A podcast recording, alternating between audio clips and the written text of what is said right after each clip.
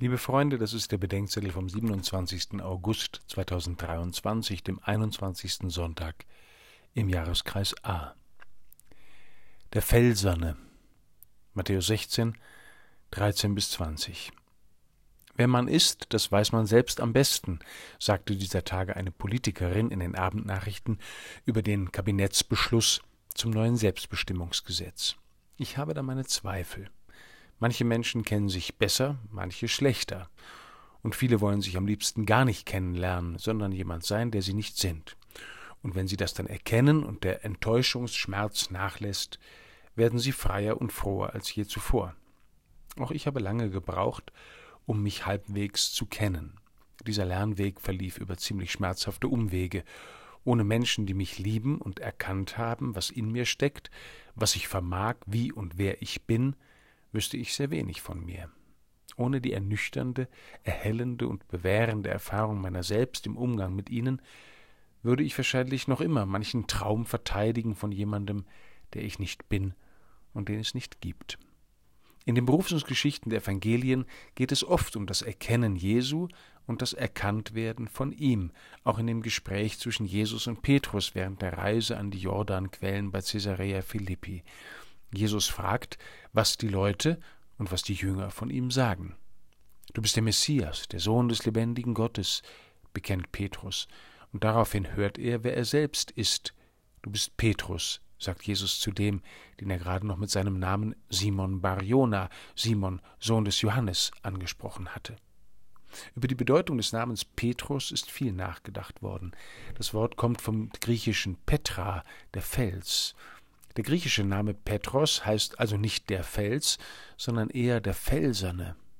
Das kann sich entweder auf seine eigene Person beziehen, der die Eigenschaften eines Felsens wie Stabilität und Festigkeit zugeschrieben werden, oder auf seine Verbundenheit mit einem Felsen, an dem er Halt und ein Fundament findet und so auch selbst zu einer Festigkeit, Klarheit und Entschiedenheit kommt, die ihm ohne die Verbindung zu diesem Felsen nicht eigen wäre.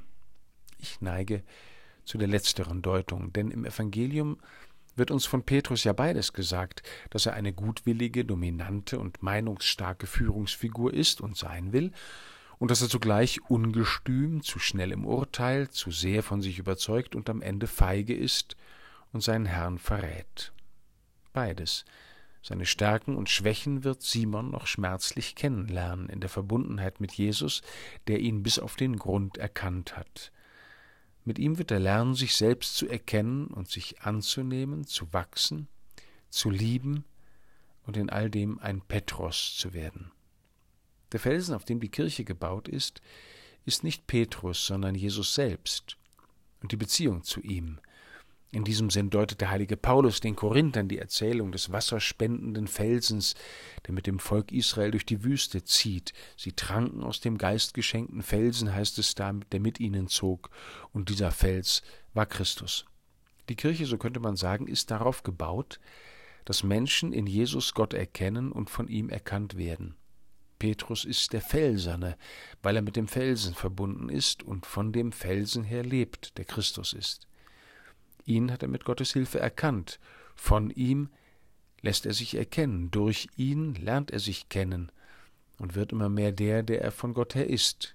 Mit ihm erkennt er auch seine Nächsten und lernt sie lieben, damit auch sie sich selbst miteinander erkennen und in der Liebe wachsen. Die Felsverbundenheit des Petrus ist ein Zeugnis, das im Dienst, im Amt und in der Person des Nachfolgers Petri, des Papstes, weitergegeben wird. Aber die Einladung, die Petrus und seine Nachfolger zu bezeugen haben, ergeht an alle. Wir dürfen Christus erkennen und uns von ihm erkennen lassen und mit ihm auch einander erkennen. Denn keiner kennt sich selbst von alleine. Den Menschen erkennt nur, wer ihn liebt.